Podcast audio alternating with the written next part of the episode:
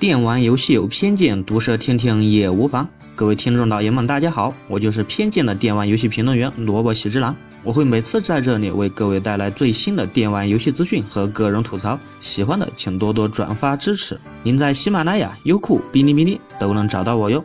好了，让我们现在就进入这一期的电玩有偏见。既然我们的节目以电玩为主，那么电玩的两大主角。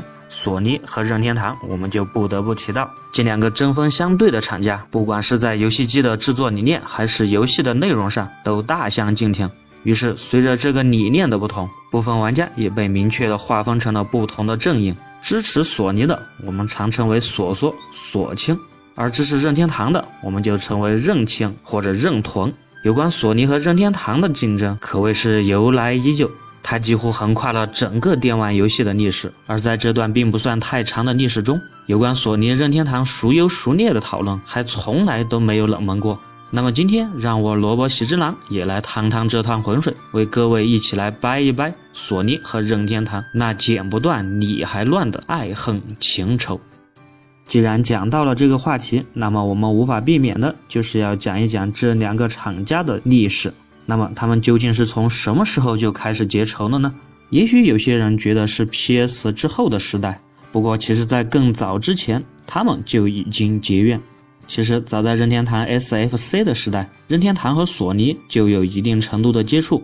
那个时候的任天堂，由于 SFC 本身卡带容量的限制，因此任天堂也想做一款带有 CD-ROM 的 SFC，而索尼正是当时日本 CD 技术的翘楚。于是，这两个划时代的厂商曾经可其实有过差一点合体的可能。然而，人算不如天算，因为种种原因，任天堂并没有采用索尼的 CD 技术，而是果断转身和飞利浦进行了合作。而这在一定程度上导致了索尼开始思考自己的游戏机，于是，一代传奇 PS 便从此诞生，然后拉开了和老任几十年的斗争。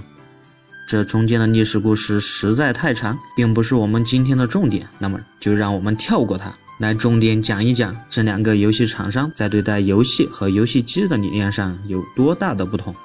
其实我这么说，两大游戏厂家最大的不同就是机能和游戏性的取舍。首先，我们来讲一讲机能。机能能让游戏怎么样？相信大家都清楚。那么，一个游戏真的就要画面好吗？有的游戏确实得益于它精致的画面表现，比如《杀戮地带》《显卡危机》，还有合金装备。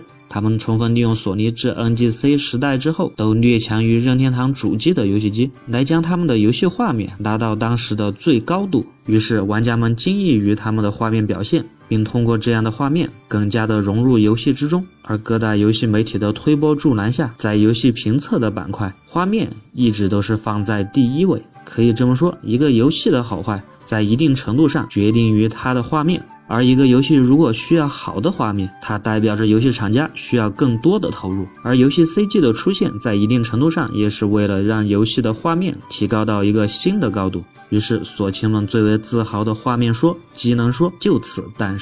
在他们的眼中，如果一款游戏缺少了画面和机能的支持，首先就先减个五十分。他们擅长在游戏中寻找最真实的感觉，而这个需求是必须用机能来堆的。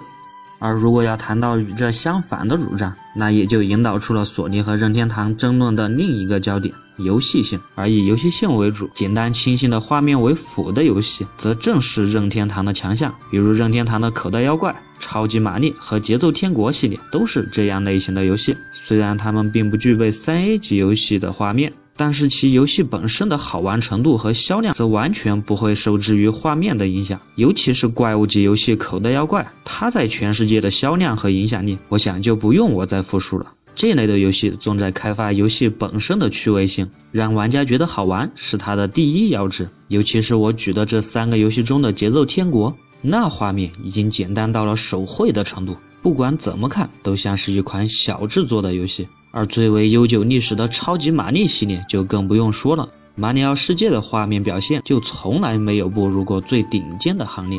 当然，我这里所说的是单纯指的机能上的游戏画面表现，而不是美工的表现。超级玛丽系列的美工可从来都没有弱过，而这在一定程度上弥补了其游戏本身的画质。于是，游戏的趣味性成了任天堂的看家本领。而大量的认清，正是因为任天堂的这个优势和理念，一直以来都不断的在支持任天堂。就算他的游戏机技能不如索尼，但是为了玩到有趣的游戏，他们都始终对任天堂不依不舍。在这里再简单的提一下任天堂和索尼的另一个争论焦点，那就是第三方的支持。有的人说任天堂的游戏过于强劲，导致第三方都不敢出在他的平台。这听上去固然有它一定的道理，然而他们却忽略了另一个重点，那就是索尼的第一方游戏也依旧很强。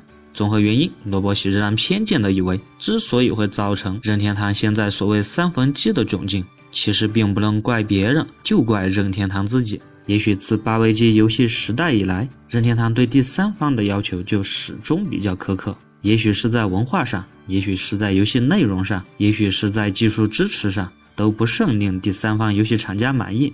其实你要说任天堂保守，你看看任天堂出来的每一代游戏机都充满了创意；你要说任天堂超前，他对各大第三方游戏厂家的态度又觉得像是个上个世纪的老头。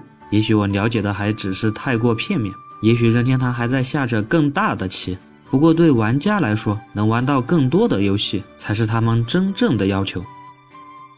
其实我们大可不必对索尼和任天堂有太过明晰的站队。索尼和任天堂之所以这样做，归根结底其实是一种差异化的产品策略。这样的产品策略可以让他们自己的主机区别于市场上的其他竞争者，可以让索尼和任天堂互不抢食。而大量的事实证明，在一个的市场上，如果有两个或两个以上的竞争者，最终受益的则必然是我们买家。所谓有竞争才会有进步，喜欢哪个平台其实并不重要。作为一个游戏玩家，玩到好玩的游戏，我想才是第一位的。当然，对于索尼和任天堂这个剪不断理还乱的关系，我想还不知道会持续下去多久。不过，正因为我们关注着游戏，关注着游戏厂家。关注着任天堂，关注着索尼，所以才会有这样的问题。这可以在我们平时游玩游戏之后，还有一个特别的谈资。而关于萝卜喜之郎的战队嘛，就如我的标题所言，索索认清，我选狗带。好了，这一期的电玩有偏见就到这里，我是偏见的电玩游戏评论员萝卜喜之郎，我们下期见。